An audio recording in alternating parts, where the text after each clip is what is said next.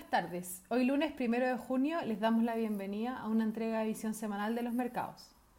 Los mercados globales mostraron rendimientos generalizados al alza en mercados desarrollados, liderado por el avance de Europa y la bolsa en Japón, mientras que los mercados emergentes siguieron la tendencia, pero con menor fuerza, destacando Latinoamérica, región impulsada por Brasil y Colombia, mientras que la bolsa local se desacopla del resto de la región con retornos negativos. Lo anterior se dio en una semana marcada por las preocupaciones en el mercado respecto al aumento de las tensiones entre Estados Unidos y China, luego de las protestas en Hong Kong y posibles sanciones anunciadas por Trump. Las monedas emergentes registraron una buena semana en desmedro de la apreciación del dólar a nivel global, en donde Brasil destacó rebotando luego de haberse quedado fuertemente rezagado en las últimas semanas por las tensiones internas del país.